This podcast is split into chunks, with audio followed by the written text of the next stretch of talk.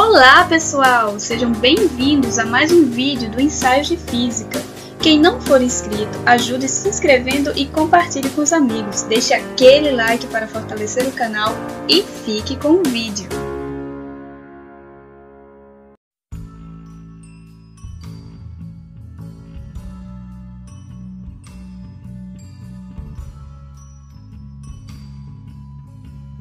Olá pessoal, meu nome é Cláudia e hoje vamos falar sobre transformações gasosas. Vocês já ouviram falar em gases ideais?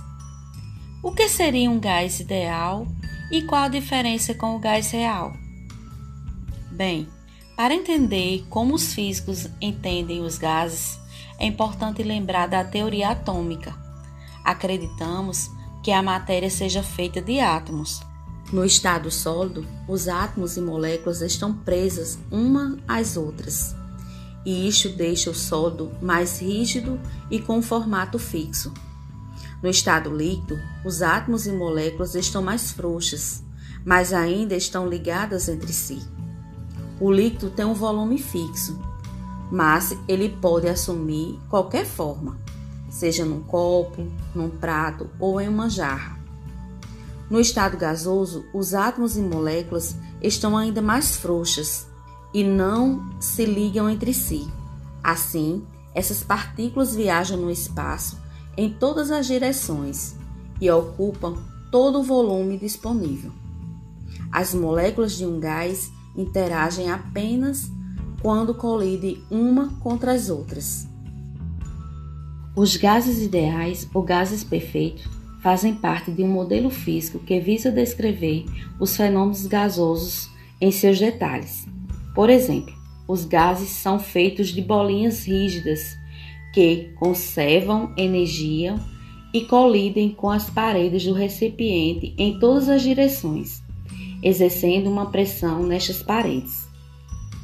Quando estamos estudando um gás, as principais quantidades de interesse são a pressão, a temperatura e o volume do recipiente.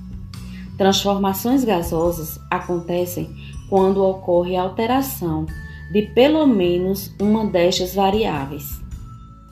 No final do século XVII, Robert Boyle realizou várias experiências nas quais utilizou um tubo com forma da letra U fechado, apenas em uma das extremidades.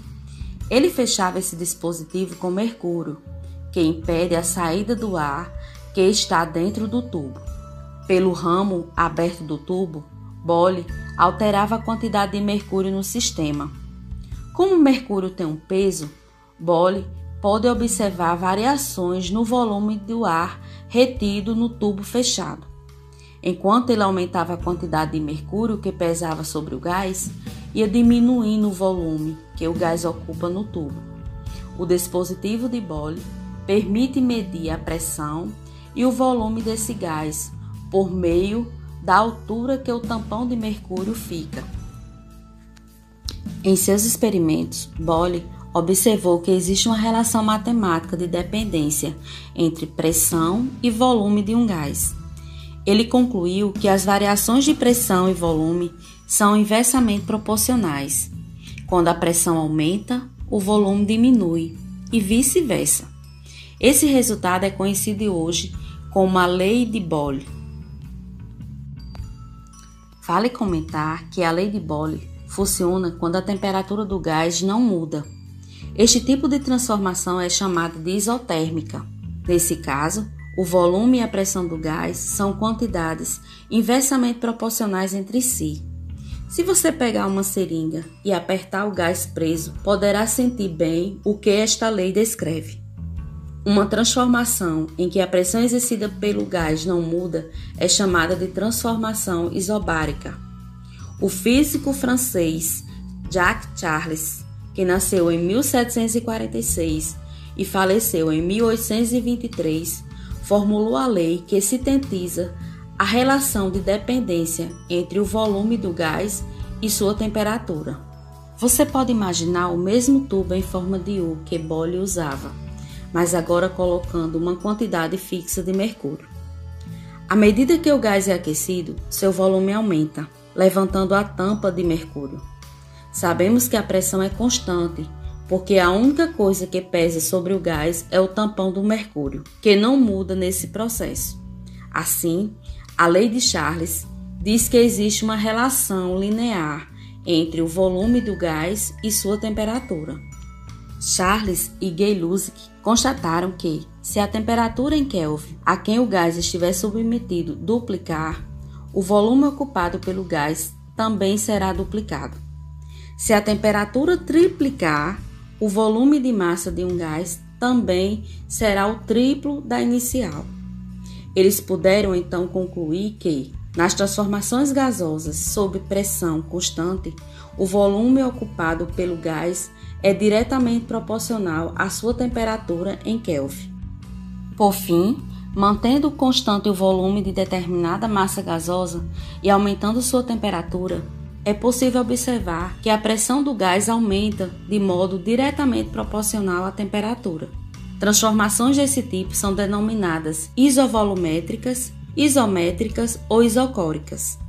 Este comportamento deve ser o mais conhecido do dia a dia, porque é mais comum colocar uma panela de pressão e observar que o gás lá dentro fica com pressão cada vez maior à medida que é aquecido.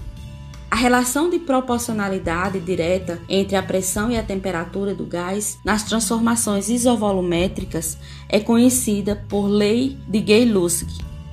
Resumindo, demos nome às três transformações.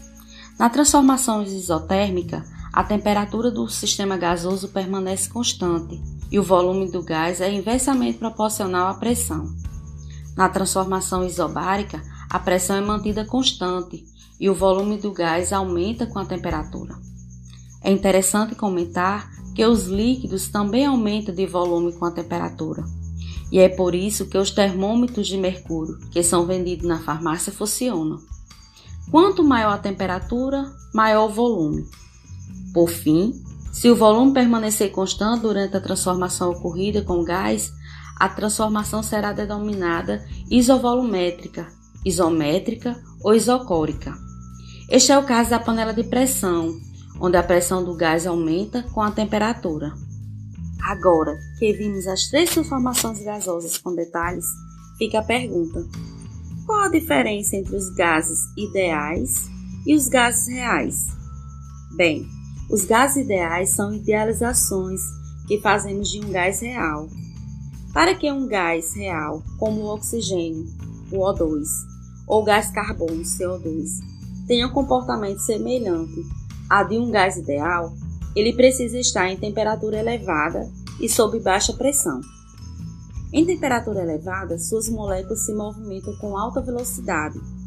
Sob baixa pressão, haverá menor número de moléculas por unidade de volume, ou seja, o gás estará mais rarefeito. Estas condições fazem com que os gases reais se comportem igualzinho os gases ideais. Os gases reais possuem características muito interessantes que não podem ser explicadas pelo modelo de um gás ideal. Um exemplo muito importante é que é possível condensar um gás quando você comprime ele muito. O modelo de um gás ideal não permite explicar como um gás se torna líquido desse jeito. Em física, este efeito é evitado se criando uma nova nomenclatura. Dizemos que um vapor pode ser condensado, enquanto um gás não pode. Acima de certa temperatura, todos os vapores se tornam gases e a condensação se torna impossível.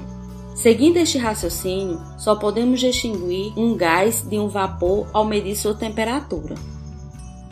Bem, pessoal, acho que a ideia principal já foi abordada, mesmo que ainda existam tantos aspectos legais para acrescentar. Espero que tenham gostado do vídeo de hoje. Até a próxima!